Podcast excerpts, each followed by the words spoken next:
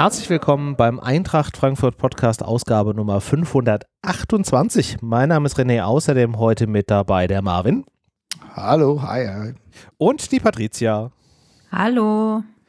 Ja, wir wollen mal wieder über äh, die Eintracht äh, reden. Bevor wir aber dazu kommen, äh, gleiches Spiel wie immer, meine Damen und Herren, ihr kennt das. Hausmitteilungen zum Beginn einer Sendung und wir möchten uns recht herzlich bei allen Unterstützerinnen, Unterstützern, Hörerinnen und Hörern äh, bedanken. Ich habe jetzt keine speziellen Namen rausgesucht. Ich möchte einfach mal wieder generell den Dank hier in den Raum stellen für alle die, die uns hier regelmäßig unterstützen über die unterschiedlichsten Möglichkeiten. Und ja, wenn ihr da draußen uns regelmäßig hört, aber vielleicht noch nicht zum Kreise dieser Unterstützerinnen und Unterstützer gehört, dann schaut doch mal auf eintracht-podcast.de vorbei. Da findet ihr verschiedene Möglichkeiten, wie ihr uns hier supporten könnt. So, und wenn wir schon bei dem Thema äh, Support sind, dann können wir eigentlich auch darüber sprechen, dass äh, die Eintracht-Fanszene mal wieder ein Auswärtsspiel in Hoffenheim ja eigentlich zu einem sehr stabilen Heimspiel gemacht hat, oder Marvin? Ja, auf jeden Fall. Herausragend wie eigentlich so oft. Das ist ja tatsächlich schon einer dieser Ziele, ähm, die ganz gerne angesteuert werden von ähm, Eintracht-Fans mittlerweile, muss man sagen, weil der Weg ist kurz, ähm, der Wein schmeckt gut und äh, manchmal sind die Ergebnisse auch gar nicht so schlecht. Äh, nach dem, ja, aber nicht so guten Ergebnis im ähm, Hin, ähm, Hinserie will ich schon sagen, äh, im, in der Im Rückserie des letzten ja. Jahres, aber im, genau, genau, aber tatsächlich ähm, im Frühjahr war das jetzt aber ein ganz, ganz anderes Aufeinandertreffen und auch wirklich eins, wo ich echt gesagt habe, meine Güte, wir werden ja gleich genauer drüber sprechen. Aber es hat sich gelohnt für all die, die irgendwie ein bisschen mehr als eine Stunde gefahren sind nach Sinsheim in dieses merkwürdige Stadion. Aber ähm, liebe Leute, wenn das so weitergeht. Ja, du, du, du sprichst es äh, quasi schon an. Die Eintracht hat ein, ich würde sagen, mehr als solides Ergebnis hingelegt und das, obwohl die Vorzeichen für das Spiel jetzt ja nicht die optimalsten waren. Es gab nur die Möglichkeit einer einzigen Trainingseinheit mit allen Protagonisten tatsächlich, weil die letzten, glaube ich, Donnerstagabend irgendwie von den Nationalmannschaften zurückgekehrt sind. Ich glaube, derjenige, der am spätesten aufgetaucht ist, war irgendwie William Pacho, der irgendwie bis nachts noch im Flieger saß. Ähm, dann hattest du die Thematik mit äh, Trapp, wo du nicht richtig wusstest, ob er jetzt fit ist oder nicht. Äh, fünf Minuten vorher dann das Signal von ihm geht dann doch nicht. Ähm, dann kriegst du dieses frühe Tor von Bayer, was du Kreisliga ähnlich irgendwie verteidigst.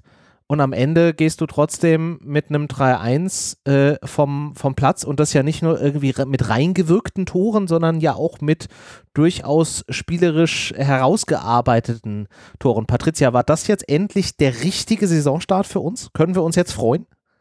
Ich hoffe es doch. Also man hat ja auch jetzt nach Ewigkeiten mal wieder ein Auswärtsspiel gewonnen, obwohl man das vielleicht gar nicht als Auswärtsspiel bezeichnen kann, äh, ob des Supports, der da dabei war. Ähm, von daher, wir zählen es aber als Auswärtsspiel und es ist ein gewonnenes Auswärtsspiel und es war wirklich äh, ein ganz gutes Spiel, obwohl ich am Anfang, wie du schon gesagt hast, man fängt sich da dieses Gegentor. Das war auch direkt nach einer eigenen Chance, die man mal wieder verbraten hat und da war ich eigentlich schon wieder bedient und dachte mir so, mh, hm, toll, es geht so weiter, wie wir es jetzt irgendwie so ein bisschen unglücklich, ähm, wie wir es jetzt auch zuletzt gekannt hatten. Aber dann wurde ich eines Besseren belehrt und dann waren es ja wirklich drei Tore innerhalb von einer Halbzeit und das ist ja mehr als gefühlt die ganze Saison zuvor. Das ist jetzt ein bisschen überspitzt, aber ähm, ja, hat mir schon sehr, sehr gut gefallen und ich hoffe, dass ähm, ja, war so ein Startschuss in eine etwas erfolgreichere offensive Saison, sage ich mal, weil defensiv war das ja bis dato auch trotzdem mhm. ganz ordentlich, auch wenn man sich immer mal wieder vielleicht so ein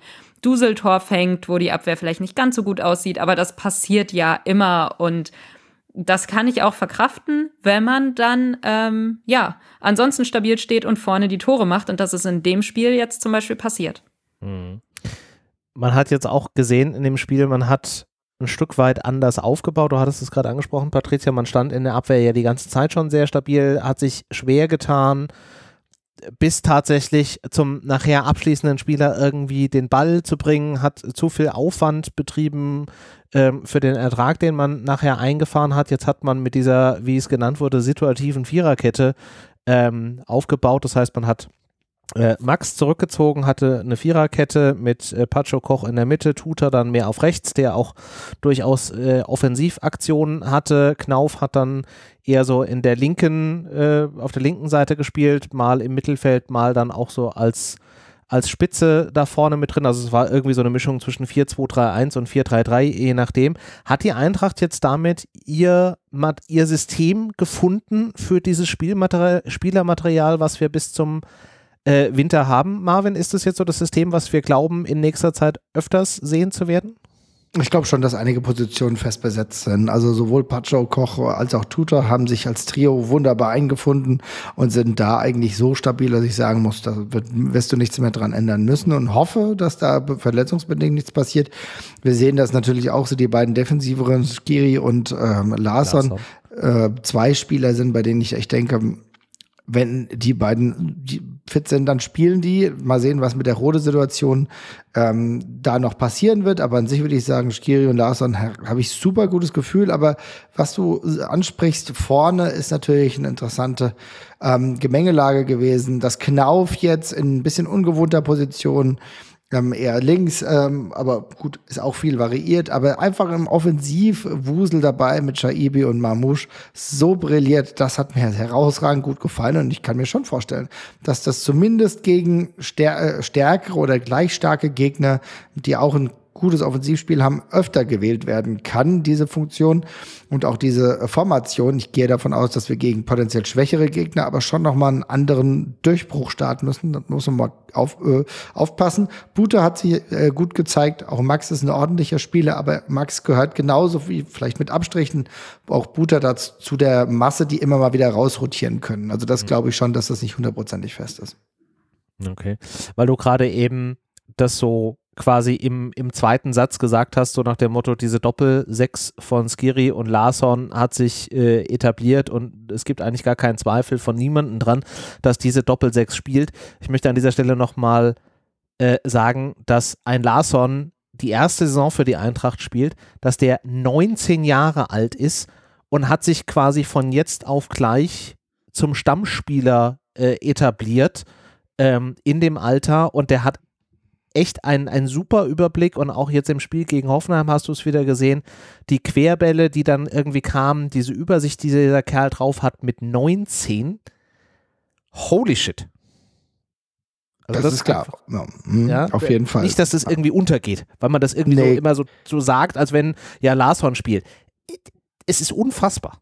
Hast du es dir von Fußball 2000 aufgeschrieben, weil ich es da extra erwähnt habe, ja? Also ich hatte eine gewisse Inspiration, sagen wir ja. es so, ja. ja, ja. Nee, klar, also kann man nicht, kann man nicht voraussetzen, dass ein Spieler nach, ähm, ja, nach, keine Ahnung, wenigen Monaten äh, hier ein neues Umfeld, auch im Alter, das nicht ganz einfach ist, aber sich so gut hier zurechtfindet.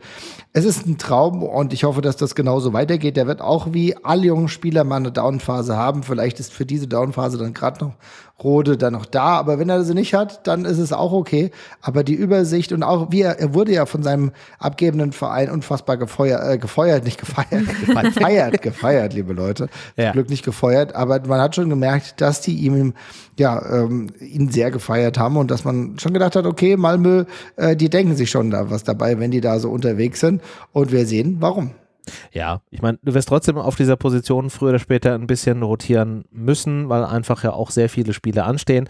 Gerade wenn wir jetzt auch auf die nächsten Wochen gucken. Wir haben jetzt wieder äh, einige englische Wochen vor uns, jetzt entweder mit Conference League oder DFB-Pokal äh, und ähm, da wird man sicherlich auch den ein oder anderen Spieler mal ein bisschen früher vom Feld nehmen müssen, weil wir ja doch nach wie vor auch ein System betreiben, was durchaus laufintensiv ist. Wenn wir jetzt nochmal im Allgemeinen auf das Thema System gucken, dann ist mir aufgefallen, dass in den letzten Tagen sehr viel die Frage aufkam, was bedeutet das denn jetzt für einen Götze in dem System? Der war jetzt ein paar Spiele nicht dabei. Ähm, zum einen eben wegen Sperre, zum anderen aber auch wegen der äh, bevorstehenden äh, Geburt seiner, seiner Tochter, die ja jetzt dann da ist. Ähm, aber diese Frage taucht halt immer wieder auf. Und es wird so ein bisschen, ich habe auch an verschiedenen Stellen irgendwie gesehen, gelesen, gehört, dass man dann sagt, so, okay, man würde jetzt dieses System weiterhin ohne Götze irgendwie betreiben, wenn man sich es aussuchen könnte. Könnt ihr diese Diskussion nachvollziehen, beziehungsweise wie, wie steht ihr zu dem Thema Götze ja, Götze nein? Wer möchte zuerst? Patricia, fang du doch mal an. Ich kann das ehrlich so definitiv nicht sagen, weil ähm, ich finde, das ist immer noch ein Spieler, der enorme Qualität mitbringt. Ich finde aber auch, dass er in, in diesem System, wie er zuletzt eingesetzt wurde, vielleicht gar nicht so eingesetzt wurde, dass seine Stärken ähm, ja gänzlich zum Vorschein kommen. Ähm, deswegen, ja, ich glaube, das, das hat sich nicht so gut angeboten. Und ähm, ja, er hat halt einfach Konkurrenz dazu bekommen. Und das ist, glaube ich, gut. Also ich finde es das richtig, dass da ein Konkurrenzkampf ist. Und es ist auch ähm, wenn er dann mal auf der Bank sitzt, dann ist es eben so, dass dann vielleicht ein jüngerer Spieler äh, einfach besser performt hat oder auf der Position besser zurechtkommt. Aber ich glaube nicht, dass er final da irgendwie rausrotieren wird. Ähm, dafür ist er einfach auch trotzdem ein zu guter Spieler mit enorm viel Erfahrung und einer Qualität. Ähm, die wir uns, glaube ich, auch nicht leisten können, ihn irgendwie dauerhaft auf die Bank zu verfrachten. Aber ähm, mich würde es nicht wundern, wenn man vielleicht dann trotzdem jetzt ab und zu auch mal, ähm, je nachdem, wer der Gegner ist, je nachdem, wie, es weiß ich nicht, im Training aussieht, vielleicht sogar mal ohne Götze startet, aber vielleicht tut ihm das auch ganz gut.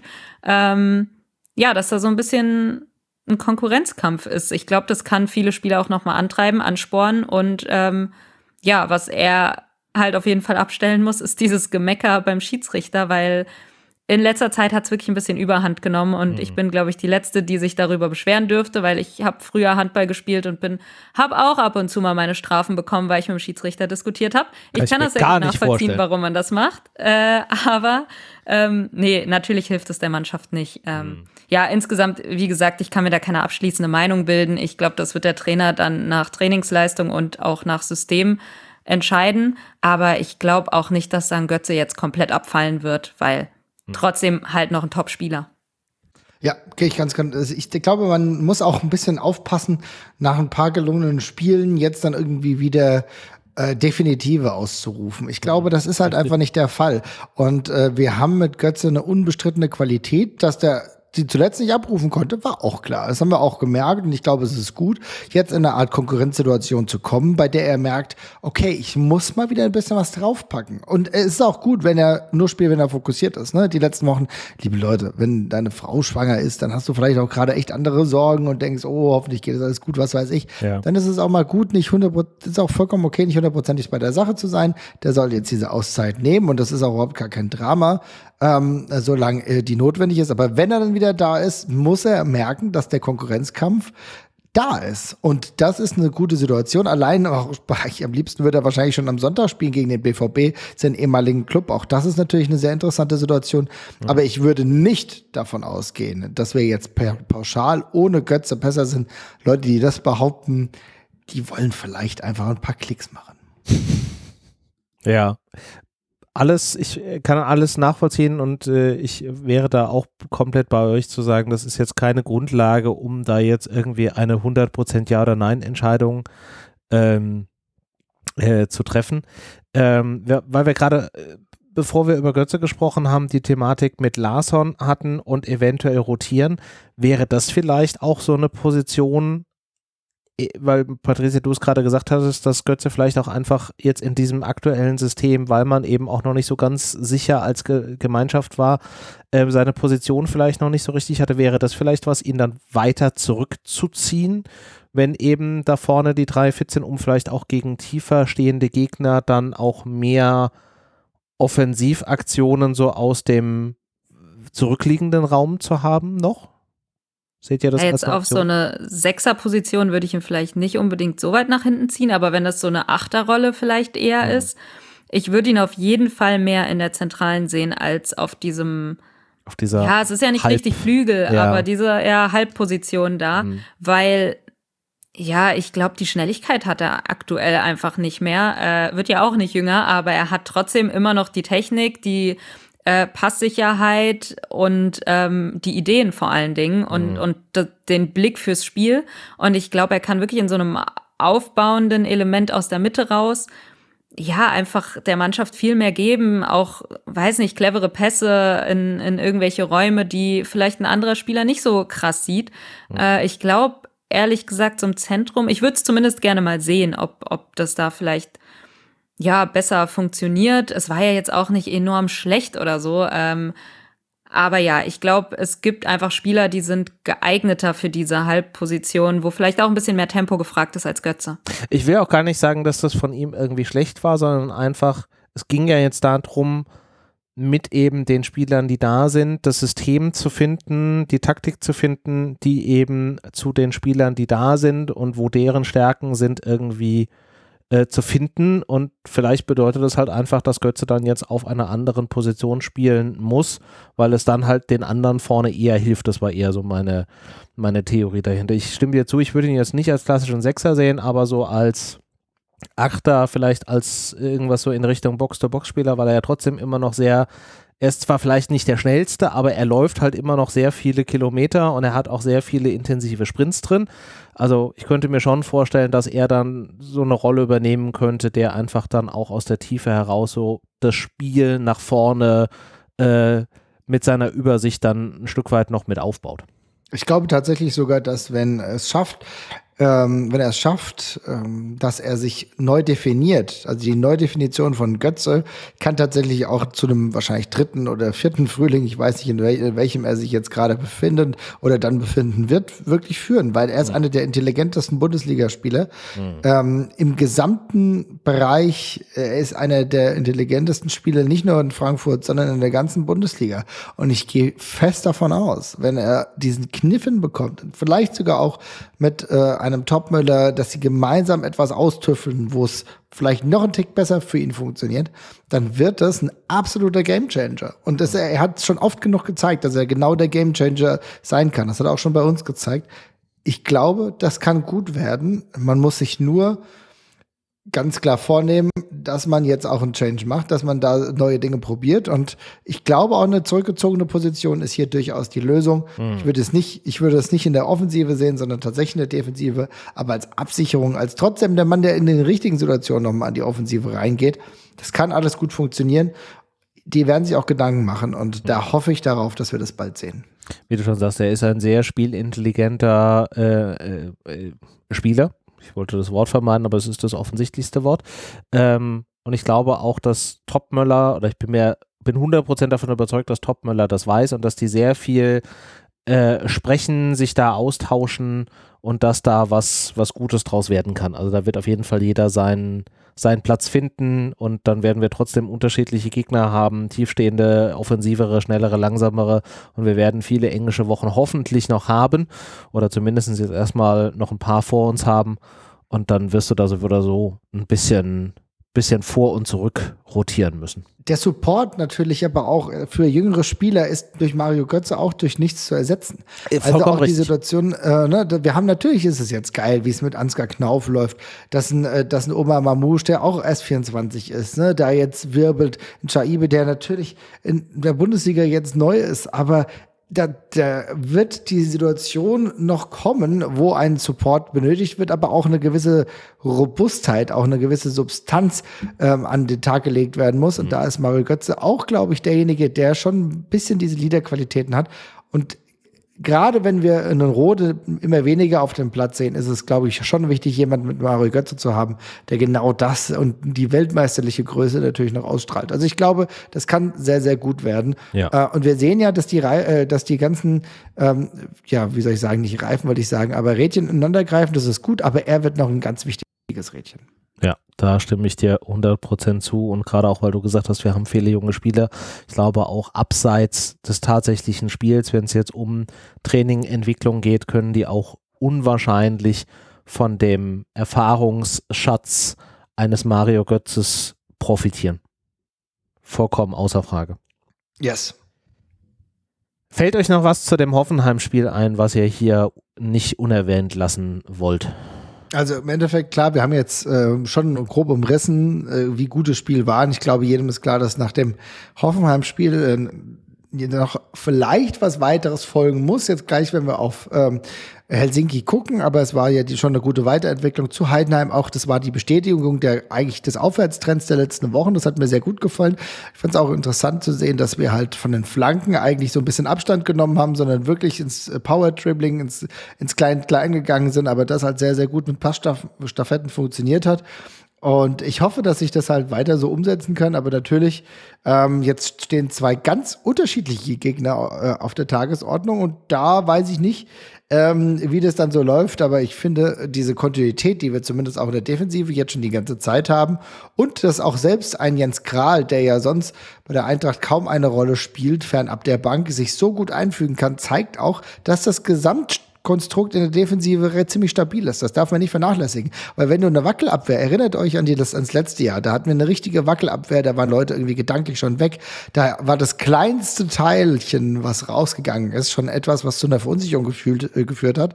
Und heute kannst du einfach mal den wichtigen Torhüter äh, Kevin Trapp mal für ein Spiel austauschen, das funktioniert trotzdem. Hm. Das ist tatsächlich etwas, äh, was ich als Weiterentwicklung sehen würde. Das noch dazu, bevor wir jetzt zu Helsinki kommen. Ja, weil du gerade äh, Jens Kral äh, angesprochen hast, der ja nicht nur auf der Linie einen guten Job gemacht hat, der, sondern der sich ja dann ähnlich wie äh, der Torhüter der Hoffenheimer dann auch gedacht hat, komm, so ein Assist, das kann ich auch. Ähm, und der auch tatsächlich, das darf man an der Stelle vielleicht auch nicht unerwähnt lassen, gar nicht so viele ähm, äh, gar nicht so viele Bundesligaspiele, glaube ich, bislang in Summe irgendwie gemacht hat. Also ich habe die genaue Zahl jetzt nicht im Kopf, aber ich glaube, der hat auch gar nicht so wahnsinnig viele Spiele in seiner gesamten Karriere bislang schon irgendwie äh, gemacht, wo er tatsächlich auf dem Feld stand. Nur die wichtigen. Nur die wichtigen. Hm. Wie, wie, das jetzt zum Beispiel. Hervorragend. Und ich, ich würde auch lügen, wenn ich sagen würde, dass ich nicht vorher so ein bisschen Bauchschmerzen hatte, ehrlich gesagt. Einfach weil ich ja noch aus der vergangenen Saison, du weißt, es war halt unser dritter Torwart im Endeffekt. Und ja. dann ist äh, Ramay gegangen und jetzt ist er halt nachgerückt und äh, ja, stand dann im Tor und dann dachte ich mir, hm, mal schauen, so klar, ich bin jetzt nicht komplett am Boden zerstört, wenn da mal ein anderer Torwart im Tor steht. Ich meine, die sind alle nicht umsonst im Kader und die trainieren ja auch alle. Aber trotzdem, ne, so ein bisschen Unsicherheit ist natürlich da, weil ein Torwart eben nochmal eine ganz andere Konstante ist als ein Feldspieler, der vielleicht ausgewechselt wird, wo mhm. es ja auch mehr Rotationen gibt. Äh, aber dafür hat es doch ganz gut geklappt und vielleicht ist es auch gar nicht so schlecht, dass er nochmal das Spiel jetzt vor Helsinki hatte. Ähm, auch um, also da hat er bestimmt Selbstvertrauen geschöpft und äh, ja, so ein bisschen sich schon mal einspielen und äh, ja, das Helsinki-Spiel wird er ja auf jeden Fall auch absolvieren. Von daher ähm, war das vielleicht gar nicht so schlecht, dass das jetzt genau am Wochenende vorher war. Es ist natürlich gut, was du, was du auch gesagt hast, dass es halt jetzt vor Helsinki nochmal der Fall war. Und äh, René, du hast ja vollkommen recht. Ne? Ich habe jetzt mal nachgeguckt. Der Kollege hat halt letztes Jahr einmal gespielt in der Hessenliga, ja, dann das Jahr davor einmal in der Bundesliga und dann hat er halt einfach, also das heißt, der hat 2021, 22 gespielt und davor hat er zuletzt im Profibereich oder beziehungsweise ein Pflichtspiel, ein Pflichtspiel, 15, 16 gemacht. Ja. Überleg dir das mal. Holy guacamole. Natürlich machst du Testspiele, natürlich machst du Trainingskicks, aber in der Profisituation, in der Situation der, der auch mentalen Anspannung, die dann halt einfach genauso ist, ne? Du kannst, du kannst ein, ein, ein Profispiel, ein Pflichtspiel vor Millionen, vor Zuschauern äh, im Fernsehen und äh, in den Internetstreams nicht mit äh, einem Testspiel vergleichen. Nee. Und das musst du dir überlegen, das so dosiert eigentlich diese Spiele zu haben und eigentlich wirklich das letzte Mal unterwegs gewesen zu sein, ähm, ja, einmal im Jahr und dann einfach mal fünf Jahre nicht, das ist schon krass. Also da habe ich Respekt davor. Es ist auch nicht der allereinfachste Job, ähm, zweiter Torhüter zu sein. Trotzdem wird er wahrscheinlich auch nicht so schlecht bezahlt. Ja, das mit Sicherheit nicht und er hat auch einen sehr guten Job gemacht. Ich meine, wenn wir uns jetzt auch nochmal zurückerinnern an das Spiel gegen Hoffenheim, gab es ja diesen, diesen Freistoß, ich glaube, getreten von Skov ähm, den er ja dann auch relativ spät erst sieht, wo er sich dann lang macht und pariert. Also er hatte da auch durchaus gute Aktionen und wie Patricia richtig sagt, er wird sich da jetzt nochmal eine gute Portion äh, Selbstvertrauen äh, abgeholt haben für diese Pflichtspiele, die ja dann auch unter einem komplett anderen Charakter stattfinden als so ein Testspiel, weil am Ende des Tages geht es da ja dann um richtig vorankommen in Form von äh, Punkten oder halt eben dann auch äh, K.O. spielen vielleicht. Und mal schauen. Genau. Aber weil ihr es gerade eben schon äh, dabei überleitungsweise angesprochen habt, bei dem kommenden Spiel gegen äh, Helsinki wird äh, Jens Kral dann auch im Kasten stehen. Ähm, ich weiß gar nicht, inwieweit Trapp noch angeschlagen ist, aber er dürfte ja so oder so nicht spielen, weil es ja aus dem ähm, äh, dem Spiel davor gegen Park noch dieses Thema mit der roten Karte äh, gab. Da wurde jetzt auch ja final von der UEFA, ich glaube letzte Woche, äh, entschieden und es ist eine Sperre tatsächlich nur für ein Spiel. Also man hat zumindest verstanden, dass man da jetzt nicht irgendwie mehr draus macht, aber der Einspruch der Eintracht wurde an dieser Stelle abgelehnt und Kevin Trapp wäre so oder so am Donnerstag nicht spielberechtigt gewesen. Ja, so ist es. Aber es soll uns jetzt nicht mehr ärgern. Es passt jetzt alles gerade gut ineinander, aber die Frage, die sich bei dem Spiel gegen Helsinki natürlich stellt, ähm, wie wird er aufgestellt und wie ist äh, die, die, ja, die, die Offensivbemühungen, wird der wieder ähnlich verlaufen, wie das jetzt beim Spiel gegen Hoffenheim der Fall war? Oder muss die Eintracht da ein bisschen umstellen, um ja gegen potenziell tiefstehenden Gegner, einen Gegner, der mit Sicherheit nicht den Ansatz hat, hier das Spiel zu machen, sondern wahrscheinlich Spiel zerstören will und am Ende sehr, sehr froh ist, wenn man ein, zwei Chancen bekommt oder am Ende doch auch nur mit einem 0-0 rausgeht. Das wollen wir natürlich zwingend verhindern, denn wir dürfen nicht vergessen, gegen Thessaloniki das Spiel ging verloren. Ähm, da muss die Eintracht jetzt eine Lösung finden, um überhaupt dran zu bleiben. Also insofern, was muss da passieren, liebe Leute? Das ist eine gute Frage. Ähm, und ich habe mir auch die ganze Woche schon die Frage gestellt, auf wessen Seite denn tatsächlich der Druck denn höher ist, ob auf unserer Seite oder auf der Seite von äh, Helsinki. Und ich glaube, der Druck ist auf unserer Seite tatsächlich jetzt gerade größer. Ähm, Helsinki hat am Wochenende die Liga beendet. Da war ja, die haben ja einen etwas anderen Spielrhythmus als, als wir es haben. Da ist am Wochenende, wenn ich es richtig gesehen habe, die Meisterrunde zu Ende gegangen. Sie sind jetzt zum vierten Mal in Folge Meister geworden und irgendwie, ich glaube, in Summe zum 33. oder 32. Mal. Also Helsinki ist äh, der Rekordmeister der finnischen Liga. Die können jetzt, glaube ich, erstmal ganz befreit reingehen, weil die wissen schon ganz klar mit ihrem Meistertitel, sie sind auf jeden Fall im nächsten Jahr erstmal für die Quali-Runde eines äh, europäischen Wettbewerbs mit drin. Also ich glaube, bei denen ist der Druck jetzt gerade tatsächlich nicht so groß äh, wie bei uns. Dementsprechend könnte das durchaus äh, spannend werden. Ich könnte mir aber durchaus vorstellen, weil du es gerade eben angesprochen hast, dass man aufstellungstechnisch mit einer ähnlichen Grundformation spielt wie jetzt gegen, gegen Hoffenheim.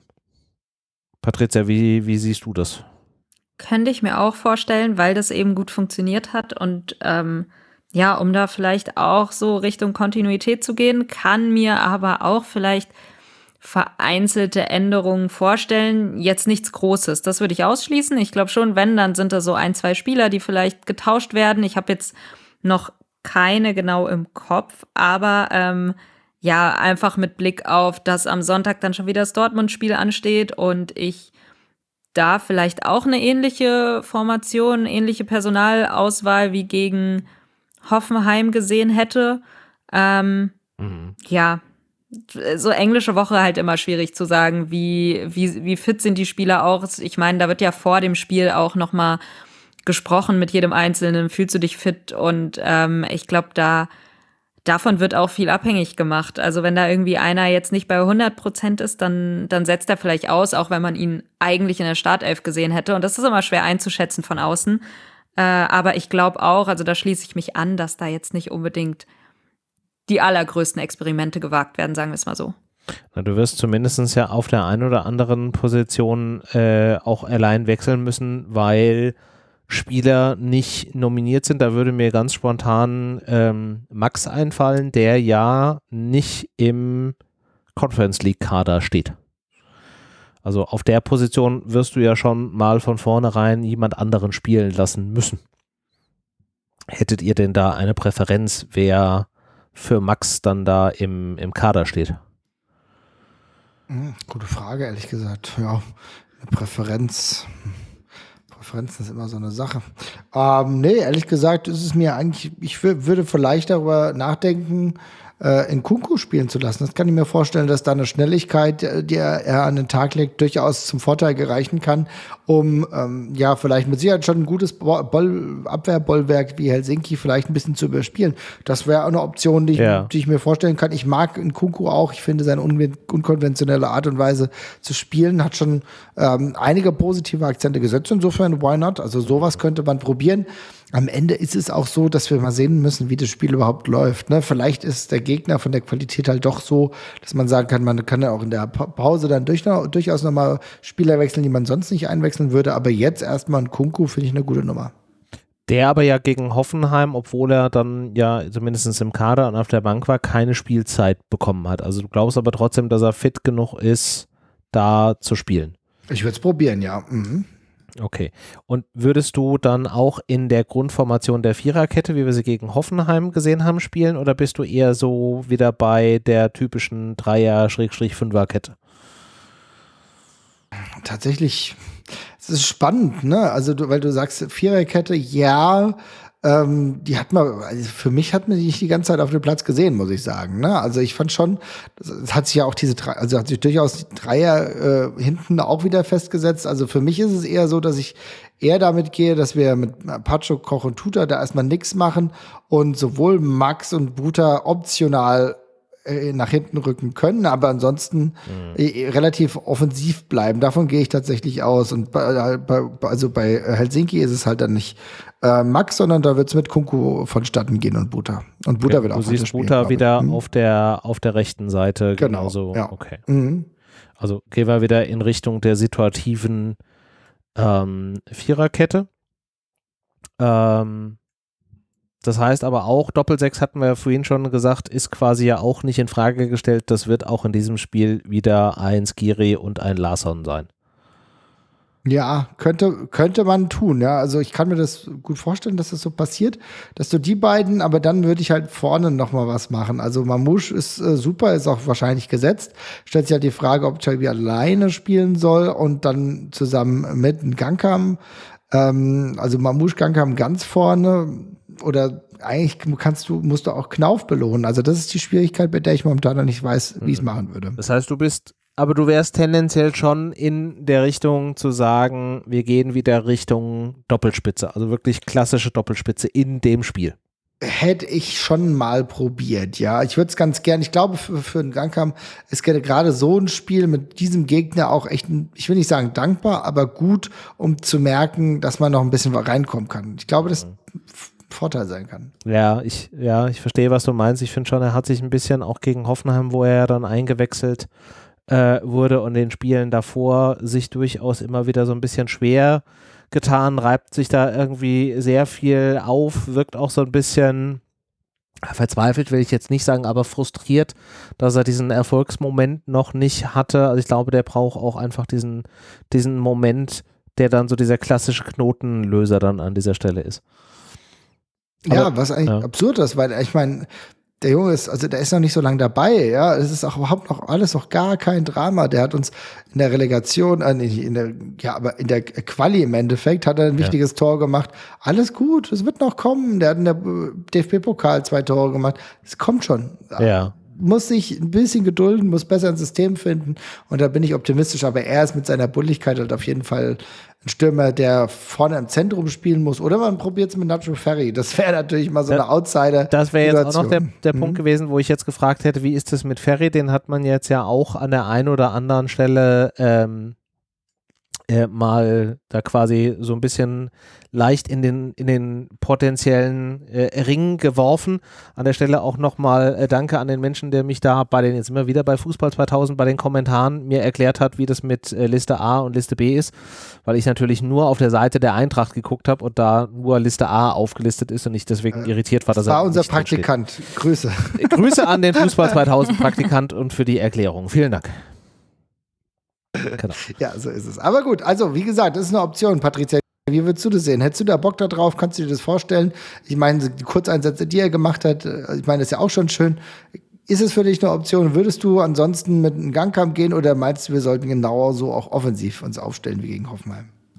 Ich glaube, ich sehe es von Beginn an nicht. Ich bin ja auch ein Fan von irgendwie noch einem bulligen Stürmer, der mit auf dem Platz ist, weil ich finde, das gibt auch noch mal zusätzliche Optionen. Ich sehe es aber irgendwie nicht kommen, ehrlich gesagt. Wenn dann schon eher so als ähm, ja Option als als Wechseloption dann, weil aus Erfahrung Topmöller das, glaube ich, auch sehr gerne macht. Also er hat es ja, glaube ich, sogar auch schon mal damit erklärt, dass er gerne noch jemanden von der Bank bringt und deswegen dann nicht immer zusammen aufstellt. Ja. Und ich verstehe das ein Stück weit. Ich mag das auch, wenn ich auf die Bank schaue und denke, uh, da ist noch eine offensive Kraft. Also wenn irgendwie gar nichts läuft, dass du einfach dieses Gefühl hast, du kannst nachlegen. Mhm. Ähm, deswegen, ich glaube irgendwie nicht dran, dass das passieren wird. Ich glaube schon, dass Mamouche wieder ähm, die einzige richtige Spitze spielen wird und dann äh, ja drumherum so ein bisschen flexibel äh, aufgestellt wird. Da weiß ich halt nicht. Ich glaube, ich würde Knauf sogar gerne noch mal sehen, eben weil er eben diesen diesen Lauf gerade hat und mhm. er hat echt eine schwere Zeit hinter sich und ich glaube, das kann ihm jetzt ganz gut tun, wenn er da jetzt so im Flow bleibt. Äh, der hat jetzt ja so ein bisschen zurückgefunden in die Mannschaft und ich würde es ihm irgendwie wünschen und ich glaube, es wird auch ja ihm gut tun, wenn er da noch mal spielt. Ich weiß nicht, wie es jetzt mit Götze ist nach der Geburt seiner Tochter, wie weit er ist, wie fit er ist, ob der schon zurückkehrt oder ob das dann eher gegen Dortmund eine Option wird, weil ansonsten haben wir ihn auch noch irgendwie da rumschwirren und müssen gucken, äh, ob und wie wir ihn da reinwurschteln. Und Taibi ähm, hat ja eigentlich auch sich gerade recht gut reingearbeitet. Also den, mit der gleichen Argumentation müsstest du den eigentlich auch aufstellen, zu sagen, der muss jetzt auch irgendwie in, in diesem Flow irgendwie drin bleiben. Ja, voll. Ich finde den auch richtig gut. Also ja, ich finde es irgendwie schwierig, da überhaupt jemanden rauszunehmen. Andererseits denke ich natürlich auch immer an dieses, ja, wie ist es jetzt mit Rotation, wie ist es mit Dortmund am Wochenende? Und da fällt es mir jetzt schwer irgendwie, aber gleichzeitig sehe ich jetzt auch keinen Grund, da jetzt groß jemanden rauszunehmen. Auch wenn ich hier nochmal betonen möchte, dass ich gerne wieder Dina Ebimbe sehen will und ich möchte, dass er nicht den Anschluss verliert jetzt irgendwie. Der hat ja so seinen Denkzettel bekommen, äh, hat den ja aber wohl auch gut aufgenommen. Da hatten wir ja, ähm, war das letzte Woche, vorletzte Woche? Vorletzte Woche. Drüber, vorletzte Woche drüber diskutiert, wie nimmt er jetzt diese öffentliche Schelte auf von ja. Topmöller. Aber äh, scheint ja ganz gut funktioniert zu haben, zumindest was so kommuniziert wurde, dass er irgendwie direkt das Gespräch gesucht hat und sich wieder eingebracht hat. Von daher, scheinbar hat das Wirkung gezeigt und da bin ich auch gespannt, weil ich glaube nicht, dass der besonders weit weg von der Mannschaft ist. Ähm, ich kann mir auch vorstellen, dass der nach und nach auch wieder eine Option sein könnte. Und wenn er das auf den Platz bringt, was er ja noch vor einer Zeit, bevor er da so ein bisschen seine Downphase hatte, gebracht hat, wäre das auch eine valide Option, aber da wiederum weiß ich halt nicht, wie es gerade aussieht bei ihm. Wollte es nur mal in den Raum werfen, dass er eventuell auch eine Option sein könnte. Und der ist ja auch sehr, sehr flexibel. Also könnte ja natürlich auch so eine dieser Außenpositionen bekleiden. Ähm, hat er ja auch schon gespielt, irgendwie auf der Buta-Position, auf der Max-Position. Ähm, Wäre nicht das erste Mal. Also wir halten fest, wir haben zu viel Auswahl. Was ja gut ist. Ich möchte mich nicht beschweren. Es macht es nur immer sehr schwer, hier irgendeine Aufstellung zusammenzuwursteln. Ja. Ähm, aber ich mag es lieber so, als wenn sich irgendwie schon von selbst aufstellt und du immer Bange hast, dass sich einer verletzt und dann fällt irgendwie alles auseinander. Äh, von daher ja. die Qual der Wahl, aber es ist ja auch ein gutes Gefühl zu wissen, da ist so viel Qualität im Kader, so viele Spieler und ja, wir haben ja sehr viele variable Spieler, ähm, wo du auch nicht weißt, wo schiebst du wen hin, weil viele können ja auch vieles. Hm. Auch das ist korrekt. Also jetzt haben wir Marvin, der sagt, klassisches Zwei-Spitzen-Spiel. Und Patricia sagt, nee, eigentlich nicht, weil wir wollen nochmal irgendwie nachlegen. Das heißt, am Ende des Tages liegt es dann in meiner Stimme, habe ich jetzt so verstanden, ne? Natürlich liegt es immer, wie immer an dir, aber Na, natürlich auch an die Zuhörer und Zuhörerinnen, die uns dann natürlich auch nochmal schreiben können, wie die das jetzt das Ganze sehen und wie, wie sie es bewerten wollen ja. würden. Aber natürlich, äh, René, the choice is yours. Ja, äh, wenn wir schon gerade bei dem Thema äh, Hörerinnen und Hörer sind, der Leon hat gerade eben schon fleißig äh, mit im Chat geschrieben und hat mal seine Ausstellung da reingepackt und er würde das wahrscheinlich ähnlich sehen wie äh, Patricia, nämlich nur mit einer Spitze und Knauf, Chaibi dürfen halt auch wieder, wieder ran. Ja, völlig verständlich auch. Ich glaube, ich wäre da auch tendenziell in der Richtung dabei, einfach aus der Argumentation auch zu sagen, die sind jetzt gerade in einem Flow drin, es läuft gut. Die haben auch gerade so ein bisschen die Connection gefunden, die haben die Kreativität da. Ähm, ich glaube, in Götze kannst du jetzt auch mit einem guten Grund sagen, er ist nicht von Anfang an mit dabei, wird aber, wird aber eingewechselt, einfach um auch wieder so ein bisschen in den Rhythmus zu kommen. Und der kriegt dann seine Sternstunde einfach am, am Sonntag gegen seinen, seinen Ex-Verein, gegen den BVB, wo ja dann mit Sicherheit auch nochmal eine ganz andere Stimmung davor herrscht. Also das ja. wäre jetzt so ein bisschen meine, meine Herangehensweise an die Thematik. Yes.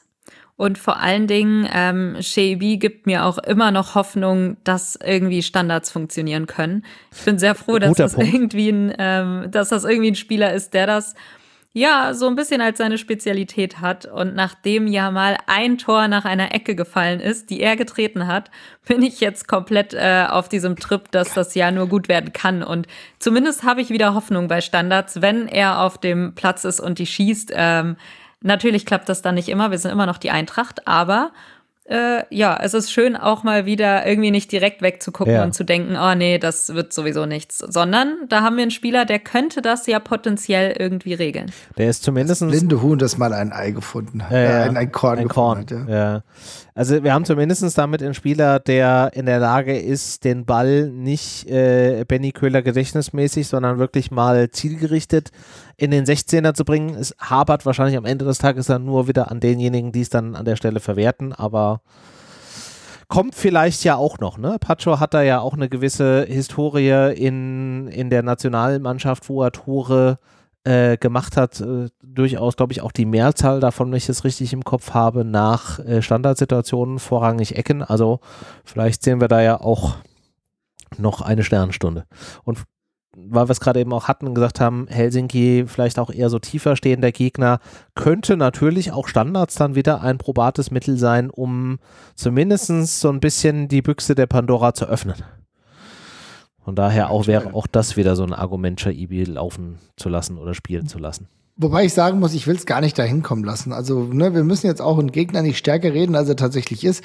Eigentlich ist es schon so ein Spiel, was ich vielleicht als einer der leichteren in diese hm. äh, in dieser Conference League Gruppe ja. irgendwie ansehen wollen würde. Also insofern, ähm, vielleicht muss es auch gar nicht dieses komplett schwierige Spiel werden.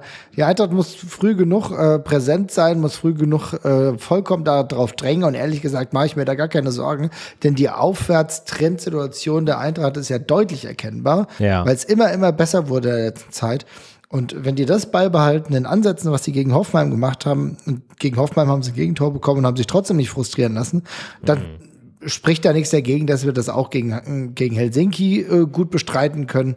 Da bin ich echt optimistisch und ich habe ein bisschen Bock auf ein kleines Fußballfest am Donnerstag. Wie viel Bock hast du denn, wenn es um das Thema Ergebnistipp geht, Marvin? Sehr viel Bock, kann ich dir auch sofort sagen. Ja, dann da bleibe ich bei meinem 3 zu 0. Das ist schön. Diesen Ergebnistipp habe ich nämlich auch und ich habe ihn vor dir da schon eingetragen. Von daher habe ich mich jetzt nicht an dir orientiert. Patricia, was ist denn dein Tipp? Dann backe ich kleinere Brötchen und sage 2 zu 0. Du sagst 2 zu 0. Äh, der Leon im, im, im Chat, der backt hier gleich irgendwie ein ganzes Brot. Der hat nämlich gerade eben reingeschrieben 4-0. Also da ist einer highly motivated. Dann machen wir es doch so. Hervorragend. Also irgendwas zwischen 2-0 und 4-0 wird es am Ende werden. Darauf legen wir uns jetzt mal, mal ja, fest. finde ich doch geil. Auch so ein 4-0 wäre mal halt eine richtig geile Ansage, ne? dass du die Möglichkeit hast, irgendwie dir das, den Weg auch noch mal ein bisschen frei zu spielen. Wir haben darüber gesprochen, dass die eine relativ wenig Tore gemacht hat. Ja. Aber mit so einem deutlichen Ergebnis, ob es jetzt 3 oder 4-0 ist, das wäre schon gut. Und hey, wer weiß, am Ende kommt Ferry wirklich mal rein und haut mal Dinge rein. Ne? Es, es geht auch so ein bisschen darum, zu zeigen, äh, für jeden Einzelnen kann ich eine Option sein, bin ich ja. jetzt auch schon ready und wenn es irgendwie frühzeitig 2-3-0 steht und du merkst, da brennt nichts mehr an, würde ich auf jeden Fall auch als Dino Topmöller sagen, hier, wir setzen Ferry mal rein, mhm. wir probieren auch vielleicht noch mal, aber nicht zu viele Wechsel, ne, weil zu viele Wechsel bringen dann so viel Unordnung rein, dass dann die Offensivgefahr auch äh, schwindet, also da würde ich eher sagen, würde ich sonst dann alles dann drin lassen und tatsächlich nur Ferry reinbringen oder maximal, ja, keine Ahnung, vielleicht Timothy Chandler nochmal die Minuten geben oder irgend sowas, ja. Der arme Kerl, äh, der wird, muss auch mal wieder spielen, ja. Also irgendwelche solche Möglichkeiten. ich habe Bock drauf und ich glaube, so um 21 Uhr, das wird wieder ein Fußballfest. Ich, ich wollte gerade sagen, es ist halt natürlich auch wieder vom, vom Setting her auch alles gegeben für für einen, für einen wundervollen Fußballabend. Äh, also nicht alles, weil das Thema Choreo, soweit ich das verstanden habe, ist immer noch ein ungeklärtes. Da gibt es immer noch äh, offene Flanke zwischen der, der organisierten Fanszene und ähm, äh, der äh, Feuerwehr Frankfurt, wo man sich da nicht einig werden kann, aber zumindest ansonsten ist vom Setting her eigentlich alles gegeben für diesen Fußballabend. Es ist ein europäisches Spiel, es geht um was, 21 Uhr im Waldstadion. Ich weiß gar nicht, wie es Wetter werden soll, aber hoffentlich einfach mal zwei Stunden ohne Regen. Dann wird das auch einfach ein richtig geiler Fußballabend und wenn da richtig Stimmung drin ist, dann können da schon das ein oder andere gehen. Also ich habe auch Bock. Sehr gut. Und dann bleibt noch die abschließende Frage, und ich weiß, ihr mögt es immer nicht, wenn man so früh schon über den übernächsten Gegner spricht, aber trotzdem die Frage: Sonntag, spätes Spiel, ich glaube 17.30 wenn ich mich nicht vertue, äh, gegen, gegen Dortmund. Wie ist da so eure Gemütslage jetzt so im Vorhinein? Patricia, du bist da ja auch immer so ein bisschen ja, zurückhaltend, würde ich es jetzt mal nennen? Ja, ich denke irgendwie noch nicht so wirklich an Dortmund, ehrlich gesagt, weil ich von Spiel zu Spiel denke.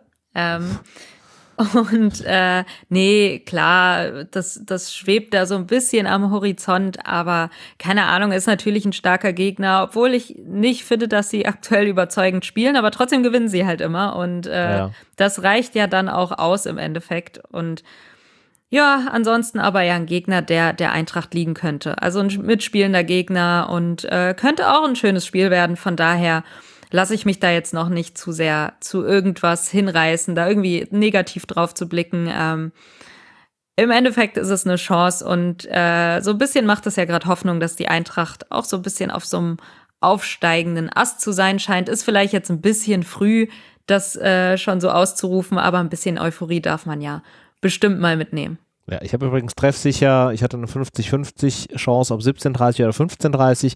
Ich habe mich natürlich gerade eben treffsicher fürs Falsche entschieden. Wir spielen um 15.30 am Sonntag.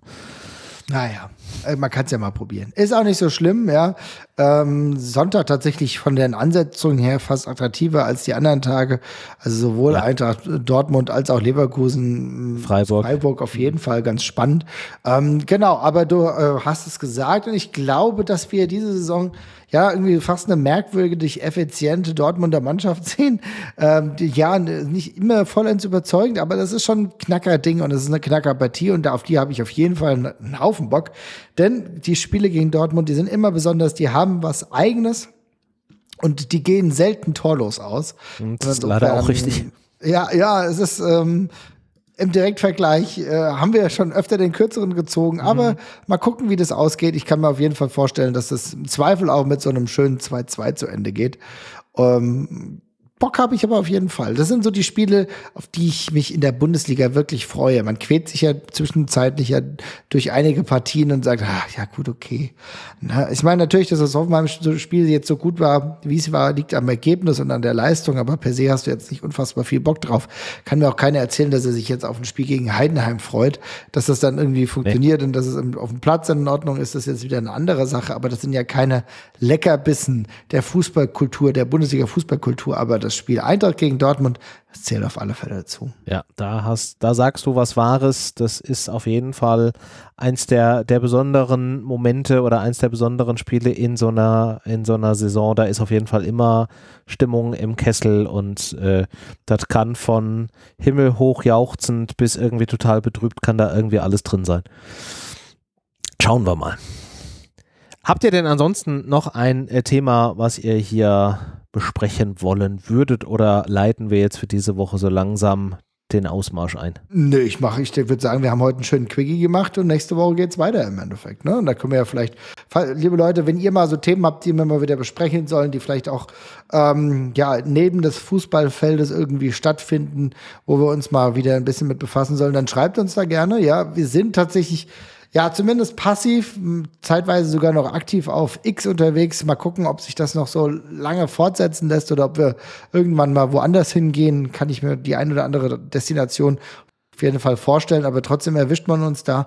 Ähm, und dann gibt es da eine Möglichkeit, da mal wieder tiefer zu gehen. Ansonsten ist eine knackige Stundenausgabe auch mal ganz schön.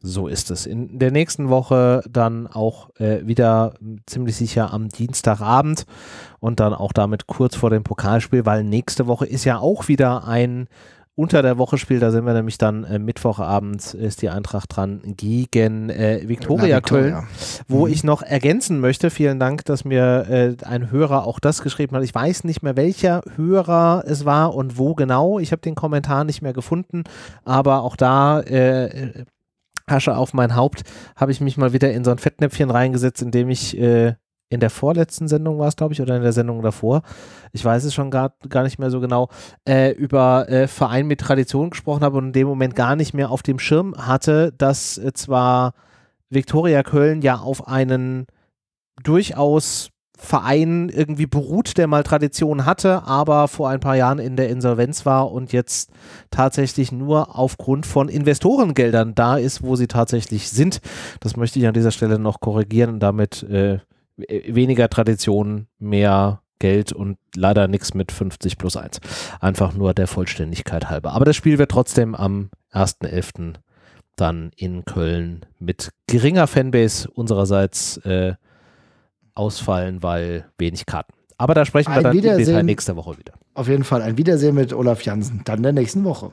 So ist es. In diesem Sinne, liebe Damen und Herren, wünschen wir euch eine wunderschöne Restwoche. Alle denen, die am Donnerstag oder am Sonntag im Stadion sind, habt Spaß, feuert die Eintracht an, sorgt dafür, dass der Support weitergeht, so wie es in den vergangenen Spielen war, hoffentlich mit ausreichend Toren und Punkten auf unserer Seite und dann melden wir uns in der nächsten Woche in gewohnter Art und Weise wieder. Bis dahin, macht's